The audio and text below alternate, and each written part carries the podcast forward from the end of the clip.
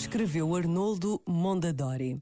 O olhar do amor vê o outro a partir das suas possíveis fraquezas e feridas. Procura sempre um motivo, mesmo a partir das suas ações mais molestas. Nunca julga. Procura compreender. Um olhar pleno de bem e de benevolência. Encontra sempre um motivo para compreender, inclusive é aquilo que é mau.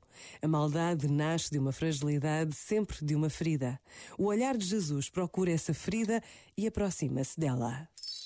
Este momento está disponível em podcast no site e na app da RGF.